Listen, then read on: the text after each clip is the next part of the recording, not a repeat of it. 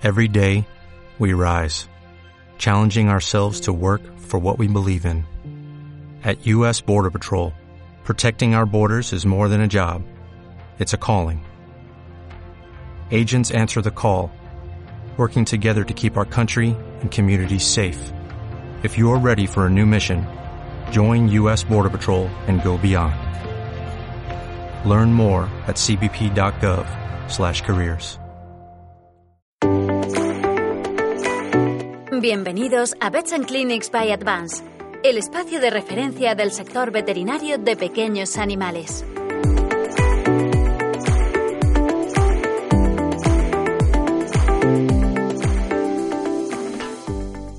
Debilidad de las patas traseras en perros. ¿Qué relación tiene con el moquillo? El moquillo canino es una enfermedad grave causada por un virus RNA del género Morbillivirus perteneciente a la familia Paramyxoviridae, que provoca una gran variedad de síntomas y signos clínicos, la mayoría de ellos inespecíficos.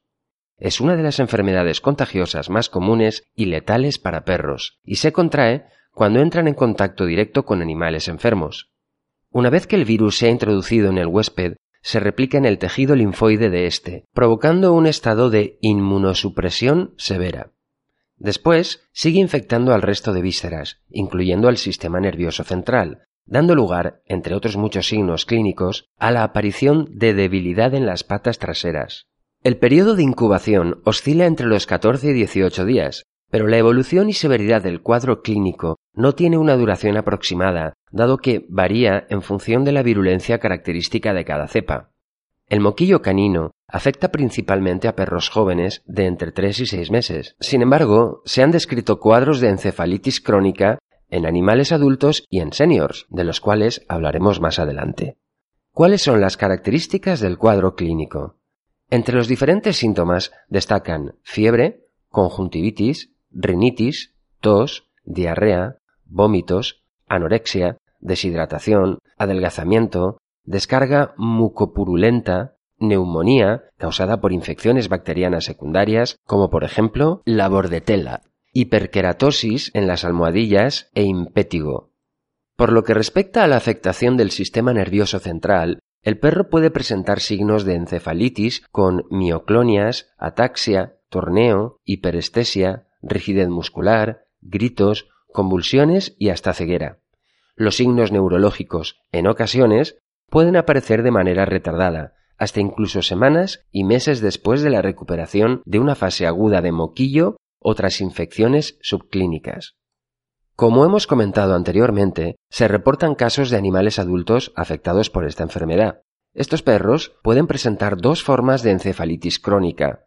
La primera es conocida como encefalitis multifocal, dado que se caracteriza por un déficit en el reflejo de amenaza, presencia de cabeza ladeada, nistagmus, parálisis facial, temblores de la cabeza sin mioclonias, ataxia y, como se cuestionaba en este episodio, estos perros también presentan frecuentemente debilidad en las patas traseras. Suele darse en animales de entre 4 y 8 años de edad y tiene un curso progresivo lento, de aproximadamente un año. En la gran mayoría de ocasiones, el cuadro acaba evolucionando en paresia. La segunda forma recibe el nombre de encefalitis del perro viejo, ya que ha sido descrita solo en perros mayores de 6 años. Su prevalencia es poco frecuente y se caracteriza por un déficit en la visión y una disminución del reflejo de amenaza. Posteriormente, van apareciendo de forma progresiva signos de depresión mental, cambios de personalidad graves, torneo e incapacidad para sostener la cabeza. ¿Qué tratamiento se recomienda ante el moquillo canino? Es importante recordar que no existe un tratamiento específico para esta enfermedad una vez que el virus ha infectado al animal. La forma de proceder es mediante tratamientos de soporte con antibioterapia de amplio espectro, complejos vitamínicos, fluidoterapia y nutrición forzada. Por este motivo, la prevención resulta fundamental para evitar que el perro se contagie. Es tan sencillo como mantener al día la pauta de vacunación, que consiste en aplicar la primera dosis entre la sexta y la octava semana de vida, revacunarlo a las tres cuatro semanas siguientes y después administrar anualmente una dosis de recuerdo.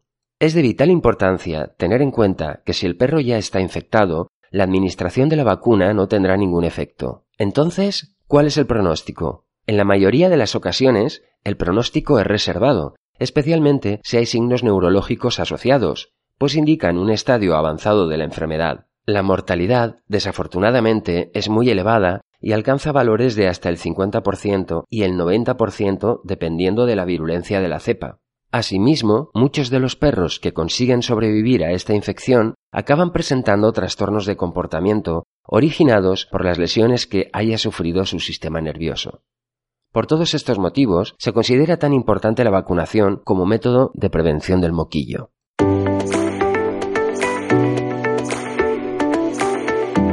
Gracias por confiar en Vets Clinics by Advance. Suscríbete a nuestro canal y no olvides seguirnos en nuestras plataformas oficiales para estar al día de la actualidad veterinaria. Te esperamos en el próximo episodio.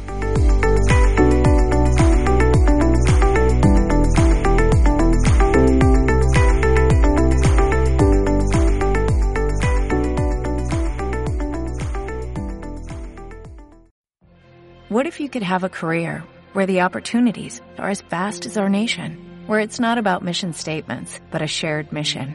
At U.S. Customs and Border Protection, we go beyond to protect more than borders, from ship to shore, air to ground, cities to local communities. CBP agents and officers are keeping people safe.